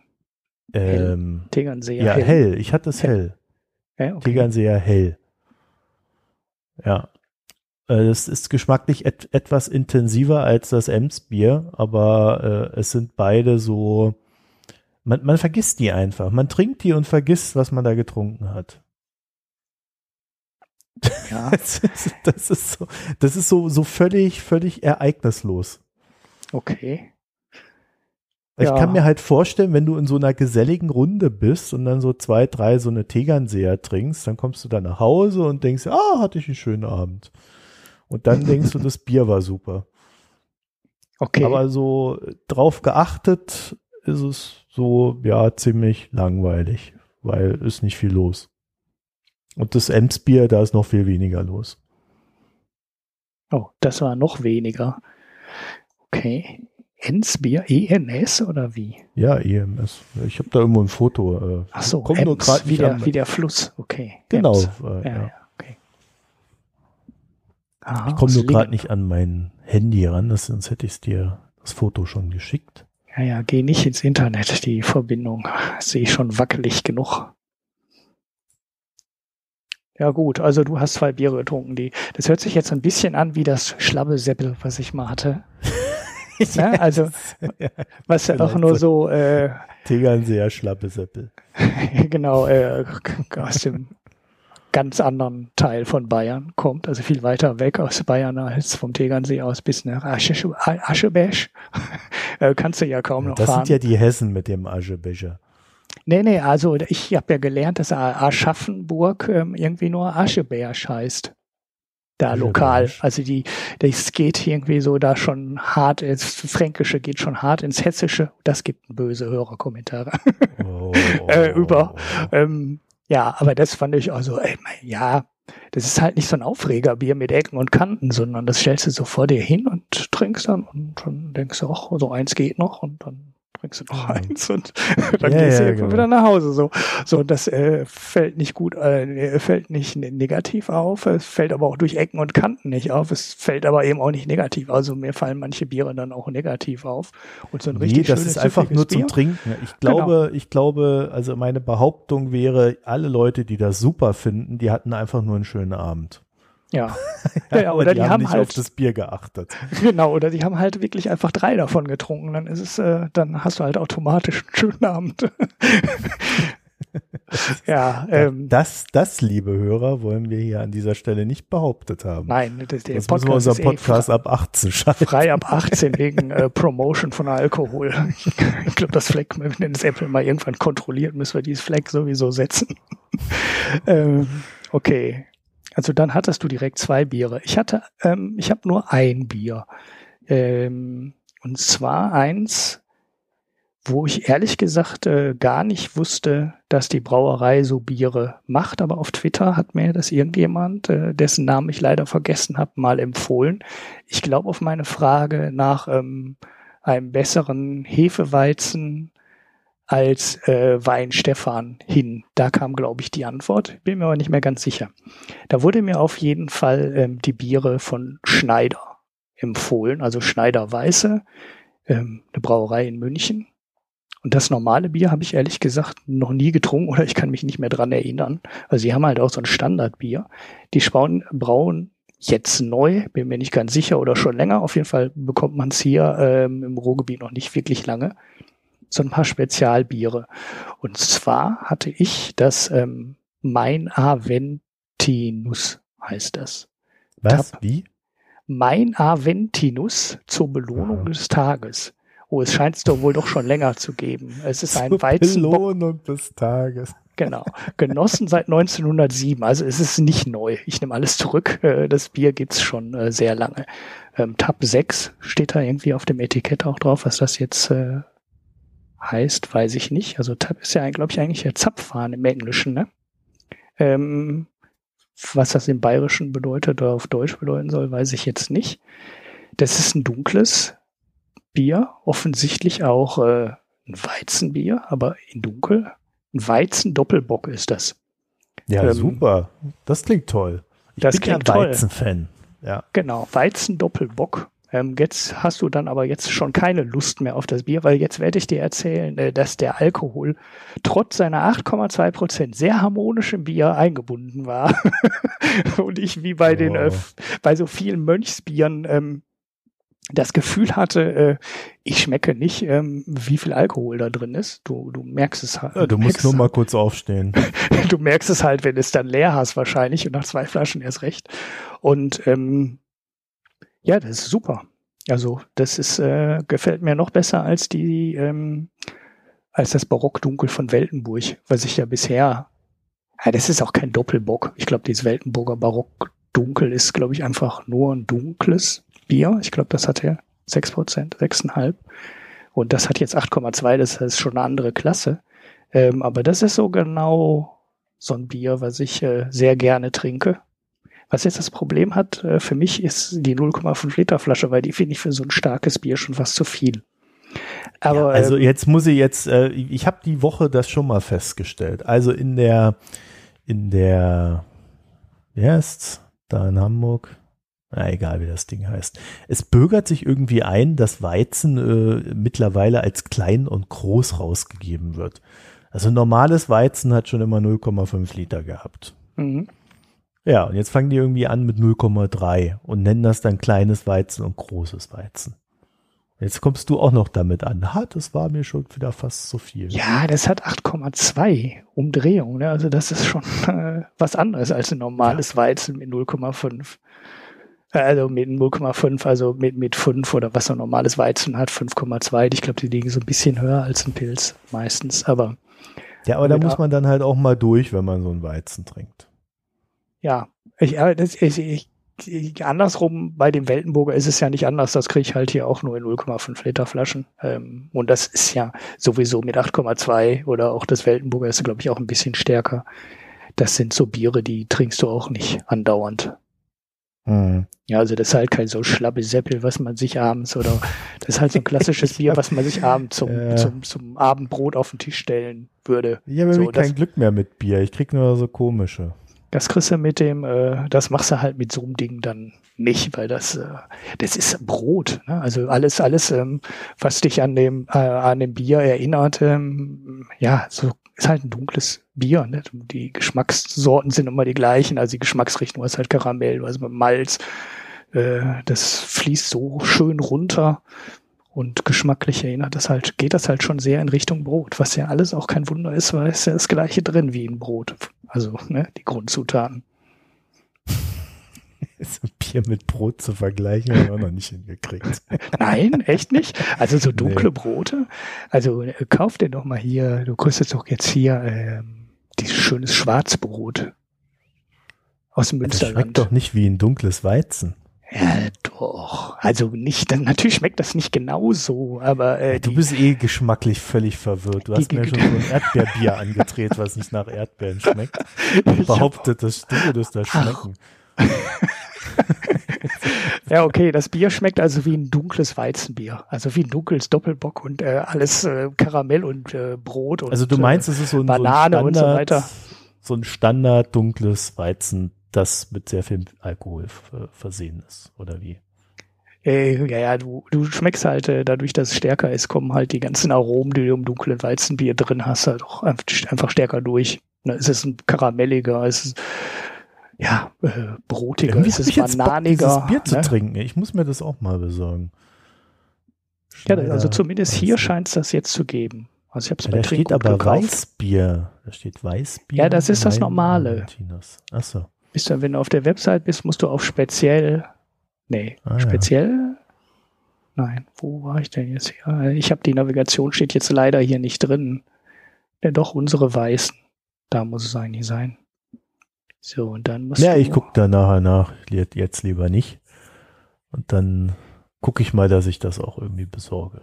Du musst dann nach rechts gut. scrollen. Da ist es dann Tab 11, Tab X und so weiter. Da tauchen die anderen dann auf. Ah, Aber guck mal, die haben auch so ein Eisbier. Aventinus Eisbock. Ja, oh. Aber ich kriegte nur das. Also das normale bekomme ich. Tab 5 und Tab 6. Das hat der Trinkgut vor Ort hier da. Die anderen habe ich noch nicht gesehen. Trinkgut, das ist auch so ein Name. Und der Ta Tab 5 ähm, ist äh, meine Hopfenweiße. Das scheint ein, das ist ein helles und stärker gehopft zu sein. Das liegt aber noch im Kühlschrank. Das kommt dann vielleicht nächste Woche oder wann auch immer. In dieser Rubrik. Ja, in dieser unanständigen ab 18 Rubrik. Ja, irgendwann erwischen sie uns und dann, dann geht's ab. Äh, ja. Ja, wir haben dieses Mal zum Ende hin nicht viel. Wir haben uns aber überlegt, dass wir, dass wir, also wir sparen uns äh, auch diese Woche darauf hinzuweisen, dass ihr uns ähm, möglichst viel spenden solltet. Wir, wir haben aber eine total geile Spende bekommen, bei der dabei stand. Äh, ich habe irgendwie kein iTunes ähm, und überweise euch deswegen Geld. das fand ich super. Ja. Ähm, und ähm, wenn wir das jetzt mal so hochrechnen, also alle Leute, die jetzt kein iTunes genau. bisher mit so Sternchen bei uns versehen haben, also unser, äh, diese, diese iTunes-Geschichten da, und äh, äh, diesen Betrag an uns spenden würden. Ich glaube, dann könnten wir hier ein richtig profes professionelles Angebot hochziehen. Dann könnten wir täglich einen Podcast machen. Das, das will doch keine Sau. äh, aber wir haben uns noch eine äh, zweite Sache überlegt. Ähm, wir, wir werden jetzt so lange auf unser Steady-Angebot hinweisen, bis irgendjemand dort mal mindestens einen Euro reingeschmissen hat. Genau. Damit wir diese magische Schwelle, die da seit Monaten vor sich hin schwebt, symbolisch durchbrochen haben. Ja, ihr könnt die, er- der, der oder die Erste sein. Das ist was Tolles. Ja, und auf mehr wollen wir diese Woche auch gar nicht hinweisen. Ja, also zwei Möglichkeiten. Große, große, möglichst große Überweisungen, wenn ihr keinen iTunes-Account habt. Oder fünf Sterne, wenn ihr einen habt. Oder wenn ihr beides nicht habt, Steady, ein Euro. Ja, ja, oder? Das ist super Angebot, beim ne? Finanzblock Award. Ja, da kommen wir jetzt noch hinzu. Aber ist doch ein super Angebot, ne? Ein Ja. Euro auf Steady oder da, da, da, dort. Finde ich auch. Irgendwas Ach, müsst ihr ja. machen. Wir strengen Ja, uns ihr- doch auch an. Ihr, ihr könnt aber auch einfach einen Running Gag aus Steady machen und dort nie etwas spenden. Und wir werden dann jede Folge ganz verzweifelt darauf hinweisen. Genau, ihr spendet dann einfach immer nur über Patreon und wir werden dann überall erzählen, wie schlecht Steady ist, weil da würde überhaupt gar keiner drüber spenden. Was natürlich nicht stimmt. Ja, die es haben doch ja jetzt irgendeinen irgendwie großen, Sachen- ne? Ja, es- Blog oder wer war ja, das, der über Übermedien- Steady Geld Übermedien einsammelt? macht da jetzt äh, seine Abos drüber. Ah, okay. Wenn wir hier irgendwann mal einen Abo-Dienst einführen sollten, ähm, was ja eigentlich nicht unser Bestreben ist, aber falls wir irgendwann in eine Höhe kommen sollten, bei der man sagt, hm, jetzt müssen wir mal gucken, dass wir das irgendwie professionalisieren und wenn dann die Menschen nicht mitziehen und sagen, wir geben euch einfach so Geld und alles bleibt offen, weil das ist ja eigentlich das Ziel, dass hier immer alles offen bleibt, damit wir äh, eine wirtschaftliche Grundberichterstattung garantieren können für dieses Land. Haha. Jetzt mal ernsthaft, wer heute ins Handelsblatt reingeguckt hat, der wird genau wissen, warum er. Ach, jetzt holst braucht. du das Thema auch noch. Ich, ich wusste es. ah, ich habe es ja auch in die Sendungsnotizen noch reingeworfen, ne? oder? ja, oder es tut mir leid, aber, aber das ist doch wahr. Es gibt in diesem, es gibt in Deutschland extrem wenig Wirtschaftspresse. Und immer wenn ich ins Handelsblatt gucke, was ich dieses Jahr übrigens kostenlos im Abo habe, und ich habe ist, glaube ich, dreimal gelesen. Und jedes Mal, wenn ich da reingucke, denke ich mir nur so, wow, seid ihr schlecht. Also für, für irgendwie 50 Euro im Monat oder was man da zahlen muss. Ich habe das glücklicherweise kostenlos. Also, also da würde ich, da würde ich mir einen Arsch beißen, wenn ich das bezahlen müsste. Das, das ist ja Irrsinn. Das ist eine Bildzeitung für, äh, für Wirtschaft. Mhm. Ja, ich weiß jetzt nicht, also, weißt du, wie die Aussage war? Du hast ja dann das Original. Ähm, war das nur so ein, so ein Aufreißer in dem Morgenbrief, Morning, wie heißt denn das Morgenbriefing von, von Gabor Steingart oder war das ein richtiger Artikel? Es gab da noch einen Artikel, der, der Christian Odendahl hat den verlinkt. Das ist echt unterirdisch. Okay. Also das, das, das ist so, da geht es ja wieder so um diese üblichen, die Zinsen sind, bla bla bla. Ja, diese, dieses ganze Gebäsche da. Ähm, Jetzt liest das Zitat auch nochmal vor. Nee, ich habe es doch jetzt nicht vor mir. Ich kann ja jetzt. Achso, ich dann lese ich es vor. Für Deutschland, also die ähm, Nullzinspolitik der EZB wäre für Deutschland das größte Enteignungsprogramm seit der sowjetischen Industriemontage und der SED-Zwangskollektivierung. Das, Ding das ist, ist schon starker Tobak. Ja, das Ding ist, der meint es ernst. Das ist keine Satire. Also wenn ich bei der Foreign Times mal oben drüber schreibe, äh, kommt jetzt der Kommunismus oder so, äh, als Fragestellung, als scherzhafte, welche auch schon angepflaumt von manchem Hörer. Äh, aber dann ist das äh, erstmal nur Satire. Ja, äh, wo dann dahinter noch irgendwo eine äh, hoffentlich gute Argumentation steht, auch im, im Verständnis der Hörer. Aber ähm, der Steingart meint es ernst. Hm. Das ist. Ja, deshalb hatte ich gerade gefragt, ob das nur so ein Aufreißer in dem Morning Briefing war oder ob das ein richtiger Artikel war, aus dem das Zitat stammt. Nee, das, nee. das ordnet das ja dann schon, würde das ein bisschen anders einordnen. Aber so nee, für sich genommen völlig, geht das Zitat natürlich gar nicht, ne?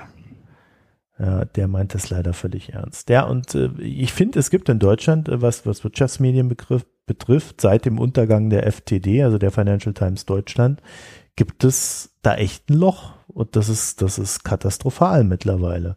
Und mhm. ich finde, das Handelsblatt wird auch immer schlechter. Also jedes Mal, wenn ich da irgendwie einen Artikel von denen lese, online dann, ähm, da sind dann so kleine Fehler drin, so, so Schlampigkeiten. Und bei den großen Sachen, ja, also, ja, das heute ist ja das beste Beispiel mal wieder. Und jedes Mal, wenn ich, also wie gesagt, ich habe das drei oder vier Mal da reingeguckt in dieses E-Paper ist das, was ich da irgendwie krieg. Ähm, das war ein bisschen eine komische Werbeaktion. Und äh, ich finde das grausam. Also es gibt gute Zeitschriften in diesem Land, aber das Handelsblatt gehört nicht dazu. Naja. Tja. Ja, mal wieder was Handelsblatt äh, ge, ge, gedingst. Ja, jedenfalls. Wir würden ja auch äh, gerne über andere Wirtschaftszeitungen lästern, aber es gibt halt keine.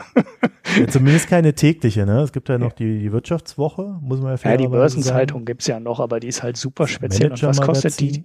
300 Euro im Monat oder sowas, ne? Nein, also jetzt, jetzt wirst du aber auch ein bisschen dystopisch. Ich, ich also ich das nicht, es ist irgendwie super. Ich habe die ich weiß, Börsenzeitung auf Arbeit, also deswegen habe ich auch den Vergleich zwischen Börsenzeitung und Handelsblatt. Und die Börsenzeitung kostet momentan im Abo und da ist das WPI mit dabei, das heißt ähm, die äh, Kursabfragen und die Finanznachrichten und der ganze Kram, der da noch so hinten dran läuft, also die, die bankeninterne ähm, da zahlst du 100 Euro im Monat.